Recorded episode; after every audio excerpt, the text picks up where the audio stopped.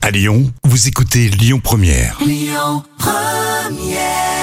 Palin, Vianney sur Lyon Première. On passe au petit plat Camille.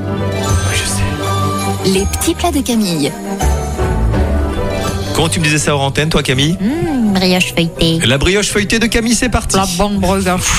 Ouais, c'est ça. Bon, non, ah non, ah non, ah non, ah non.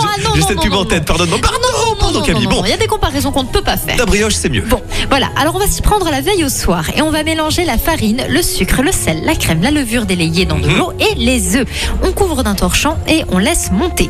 Le lendemain, vous allez ajouter à la pâte juste assez de farine pour qu'elle ne colle pas et vous l'étalez au rouleau en rectangle. On parsème ce rectangle de morceaux de beurre, on replie la pâte pour recouvrir le beurre et on plie en trois.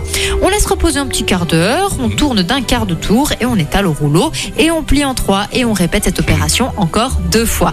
Vous étalez la pâte en un rectangle de 40 par 60 cm à peu près, vous la roulez dans le sens de la largeur et vous coupez le boudin obtenu en tronçons de 5 cm. On dépose ces tronçons dans un moule à manquer ou dans deux moules à cake, ça marche aussi, en les espaçant un petit peu. Vous laissez monter et quand la pâte atteint le haut du moule, on dort au jaune d'œuf et on fait cuire à four préchauffé à 175 degrés pendant 30 minutes.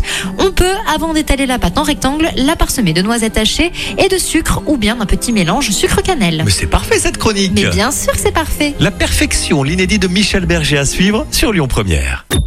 Écoutez votre radio Lyon Première en direct sur l'application Lyon Première, lyonpremière.fr et bien sûr à Lyon sur 90.2 FM et en DAB+.